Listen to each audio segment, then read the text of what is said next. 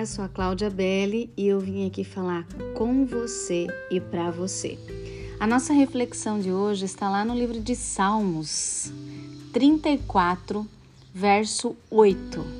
Eu vou ler duas versões para vocês. Uma diz assim: Provai e vede que o Senhor é bom. Bem-aventurado o homem que nele se refugia. E a outra versão diz assim: Provem e vejam como o Senhor é bom como é feliz o homem que nele se refugia. Amém? Glória a Deus. É, não é interessante que a Bíblia nos diz que nós podemos provar Deus? Nós podemos fazer uma comparação com uma comida, né? um prato. Quando você é convidado para estar à mesa com alguém e aquela pessoa faz um prato que você nunca comeu antes, você vai provar vai experimentar, vai se deliciar se você gostar do prato, não é verdade? Mas em vez de nós pegarmos um garfo, uma faca, né, talheres, para provar Deus, nós pegamos o que? A sua palavra. E nós descobrimos como ele é tremendo, aleluia, como ele é maravilhoso. Ele é Senhor dos senhores. É um Deus que sabe de todas as coisas. E quando vemos como Ele é maravilhoso, como Ele é, é o Alfa, o Ômega, o início, o fim, Ele é tudo, começamos a nos nutrir diretamente dele, nos alimentar da palavra. E o nosso, a nossa fome, o nosso apetite, ele aumenta é, a partir do momento que nós nos relacionamos mais com a palavra de Deus. Consequentemente, nós queremos passar mais tempo provando do seu sabor. Amém?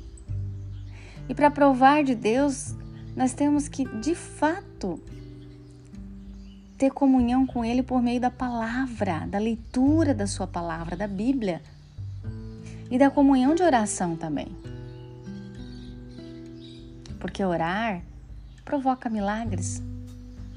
Orar é conversar com Deus. E Deus é um Deus de milagre, aleluia.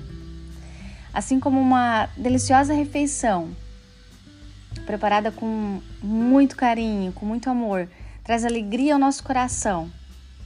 Quando sentamos à mesa, o sabor de Deus traz alegria ao nosso coração, à nossa alma. Amém? Aleluia, glória a Deus. Vamos agradecer por tudo, principalmente por Deus se fazer presente em nossa vida. Obrigada, Senhor, obrigada pelo sabor da Sua bondade, dia após dia.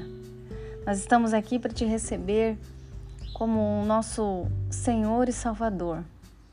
Que a gente realmente possa entender que estar contigo é muito bom, porque tu és bom, Senhor. Tu és o nosso refúgio, fortaleza bem presente. Aleluia, glória a Deus. Que possamos clamar ao Senhor em todo o tempo, não só no momento de aflição, mas no momento bom, exaltar, agradecer, porque o Senhor ele nos ouve. E ele nos livra de todas as tribulações também, porque ele conhece a nossa vida, o nosso coração, as nossas limitações. Ele sabe de todas as coisas. Então prove a Deus. Veja como Ele é bom em todo o tempo. Deus é bom todo o tempo. Todo o tempo Deus é bom. Amém? Um beijo grande no seu coração. Fica com Deus.